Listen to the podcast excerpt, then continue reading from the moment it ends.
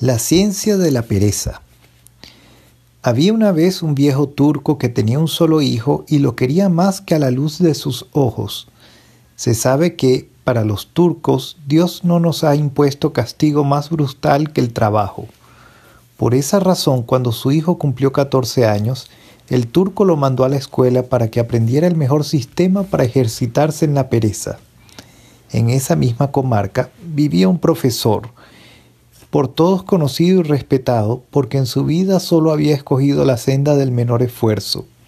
El viejo turco fue a visitarlo y lo encontró en el jardín, tendido a la sombra de una higuera, con un cojín debajo de la cabeza, otro debajo de la espalda y otro debajo del trasero. El viejo turco se dijo, más vale que, antes de hablarle, lo observe un poco a ver cómo se porta, y se ocultó detrás de un seto para espiarlo. El profesor estaba quieto como un muerto con los ojos cerrados y solo cuando escuchaba el chas que anunciaba la caída de un higo maduro a poca distancia de su mano, estiraba lánguidamente el brazo para agarrarlo, llevárselo a la boca y tragarlo.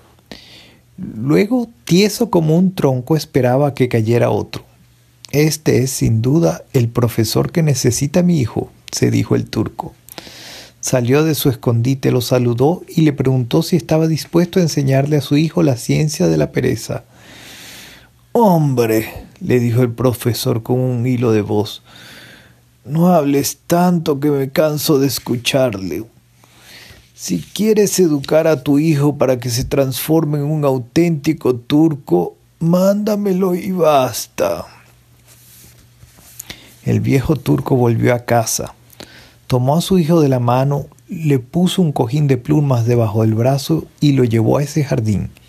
Te recomiendo, le dijo, que imites al profesor en todo lo que no hace.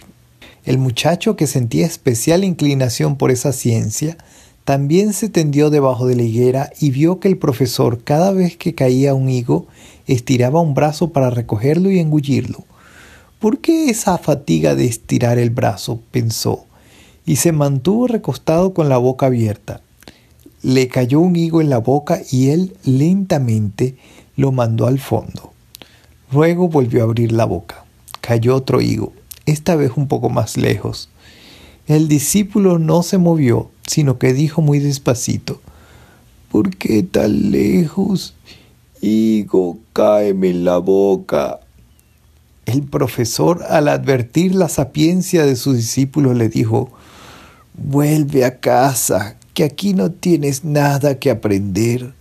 Soy yo más bien quien debe aprender de ti.